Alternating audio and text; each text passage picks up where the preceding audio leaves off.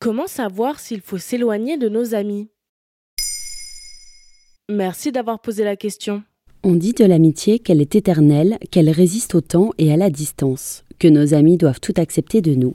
Et pourtant, ce n'est pas si simple. Toutes les amitiés ne sont pas toujours bonnes à prendre. Comme en amour, il existe des signaux qui peuvent nous indiquer qu'une relation est sur le point de se terminer. Pour le savoir, il faut d'abord être capable d'identifier ce que signifie une amitié saine. Et qu'est-ce que c'est? La psychologue anglo-saxonne Bobby Banks, reprise par nos consoeurs de Psychologie Magazine, expliquait sur son compte Instagram. Une amitié saine vous donne souvent le sentiment d'être soutenu, valorisé et apprécié. Parfois, cependant, les amitiés peuvent évoluer et changer, et vous pouvez commencer à avoir l'impression que vous et votre ami n'avez plus la même connexion. Mais il peut y avoir d'autres critères personnels qui vous mettent la puce à l'oreille quand un lien dysfonctionne. Lesquels, par exemple? L'idéal, c'est d'apprendre à faire confiance à son intuition pour les repérer. Mais voici quelques signaux en vrac. Par exemple, ne plus se sentir bien aux côtés d'un ou d'une amie, Attention néanmoins car tout sentiment d'inconfort n'est pas à prendre au premier degré. Parfois, certains proches nous mettent mal à l'aise parce qu'ils perçoivent ce que nous ne voyons pas. Ils peuvent nous mettre face à des évidences. Un compagnon violent, un métier aliénant, des mauvaises décisions qu'on refuse d'admettre. N'importe quelle friction n'est pas signe de fin.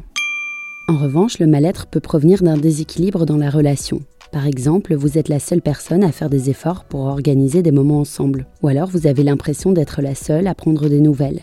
Vous avez l'impression de ne pas pouvoir dire non. Vous avez le sentiment que vos limites ne sont pas respectées si le simple fait de décliner un rendez-vous ou de reporter un café met votre ami en colère ou provoque de l'incompréhension. Cela peut témoigner d'une relation fusionnelle et d'un manque de liberté dans l'amitié.